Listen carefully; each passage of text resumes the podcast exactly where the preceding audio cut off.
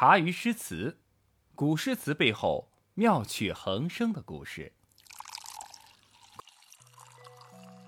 公元七百二十年，时任重庆市长、渝州刺史李邕正在府中练大字，仆人进门告知，有位二十岁左右、自称是梁武昭王后代的书生求见。李邕听后略微停顿了一下，心想：“嘿，这都什么年代了？”还在玩刘备什么中山靖王之后当年玩剩下的把戏，又来个什么梁武昭王后代。想了一会儿，等字写完了，看着仆人还在原地等他回话，于是呢，觉得也没啥事儿可以做，那就去会会这个什么武昭王后代吧。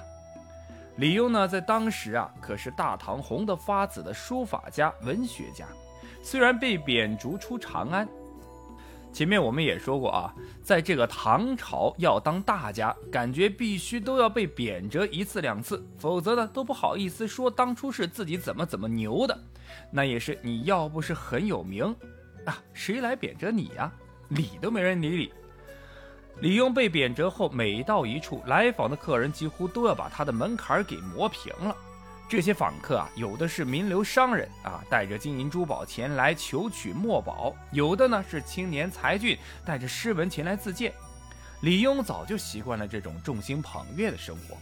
后来得到他赏识的诗圣杜甫形容他是“情穷造化理，学贯天人际，干夜走奇门，碑板照四翼。”这样的大 V，哪个有志青年不想蹭他的热度啊，吸引一波流量呢？李邕随家仆来到大堂啊，那位书生呢背对着他，个子不高，但气定神闲，毫无其他布衣的谦卑之态。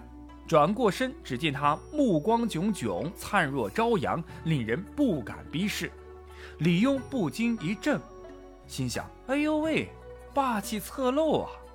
只见这位青年来不及入座，便自顾自滔滔地介绍起来，大意就是说啊，我从小天资聪颖啊。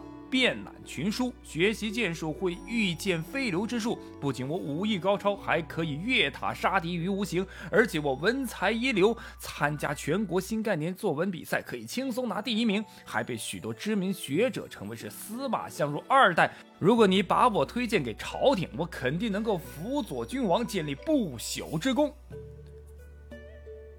听着吹嘘了一番，李庸摸着胡子。在略显诧异的眼神中，耐心的啊听这位书生自吹自擂的嗨说完毕，却没有任何反应。本以为得到的是“哎呦，天才呀，仙人啊”之类的褒奖，结果呢，却是突如其来的安静。啊，真的是最怕空气突然安静。那位青年不免面露尴尬啊，三条黑线从天而降。这人咋没反应呢？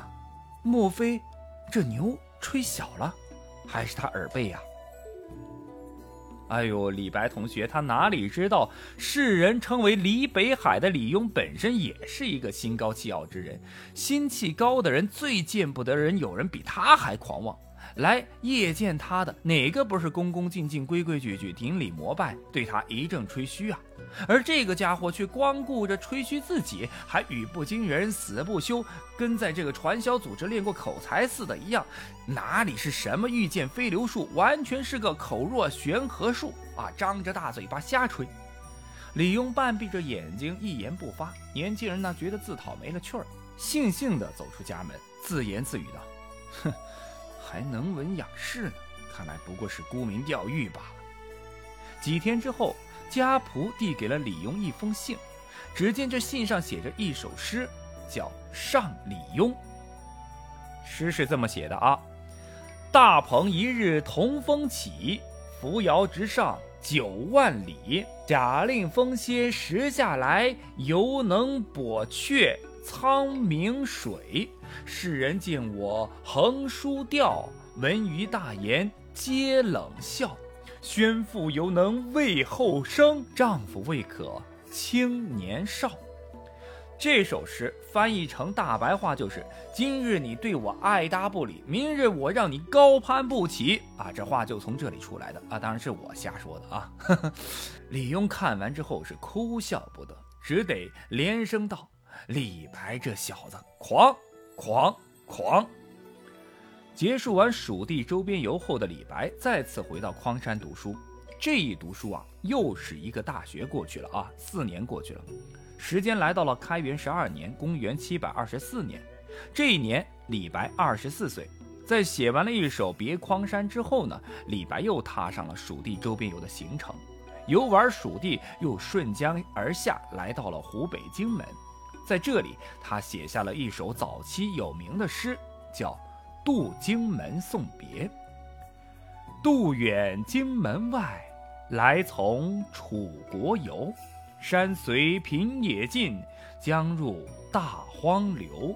月下飞天镜。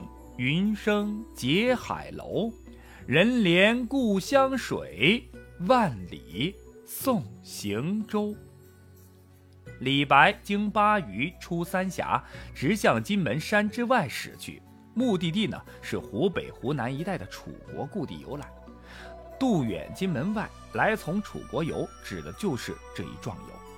这时候的李白还是个青年诗人啊，兴致勃勃，坐在船上呢，沿途纵情观赏巫山两岸高耸云霄的峻岭。一路看来，眼前的景色啊逐渐变化。船过金门一带已是平远旷野，视域顿然是开阔，别是一番景色。山随平野尽，形象地描绘了船出三峡，渡过金门山后长江两岸的特有景色。山逐渐消失了。眼前是一望无际的低平的原野，这句啊，好比用电影镜头摄下的一组活动画面，给人以流动感和空间感，将静止的山岭磨撞出活动的去向来。江入大荒流，写出了江水奔腾直泻的气势。从金门往远处望去，仿佛流入荒漠辽原的原野，显得天空辽阔，境界高远。景中呢蕴藏着李白出游喜悦开朗的心情和青春的蓬勃朝气。这下来的两句“月下飞天镜，云生结海楼”，描写出了长江流过金门以下，河道迂曲，流速减缓。晚上呢，江面平静时，俯视月亮在水中的倒影，好像天上飞来的一面明镜似的。日间呢，仰望天空，云彩兴起，变幻无穷，结成了海市蜃楼般的奇景。这正是从金门一带广阔平原的高空起和平静的江面上所观赏到的奇妙美景。这两句还把生活在蜀中的人初次出峡见到广大平原时的新鲜感，受极其真切地写了出来。李白顺着长江远渡金门，江水流过的蜀地，也就是曾经养育过他的故乡。初次离开家乡这么远去旅游，时间长了。